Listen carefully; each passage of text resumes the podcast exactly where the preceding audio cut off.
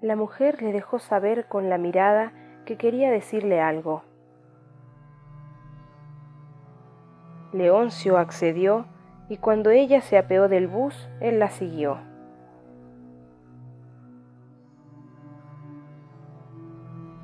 Fue tras ella a corta pero discreta distancia. Y luego de alejarse a un lugar solitario, la mujer se volvió. Sostenía con mano firme una pistola. Leoncio reconoció entonces a la mujer ultrajada en un sueño y descubrió en sus ojos la venganza.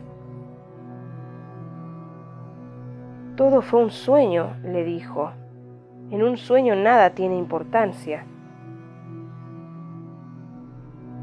La mujer no bajó la pistola.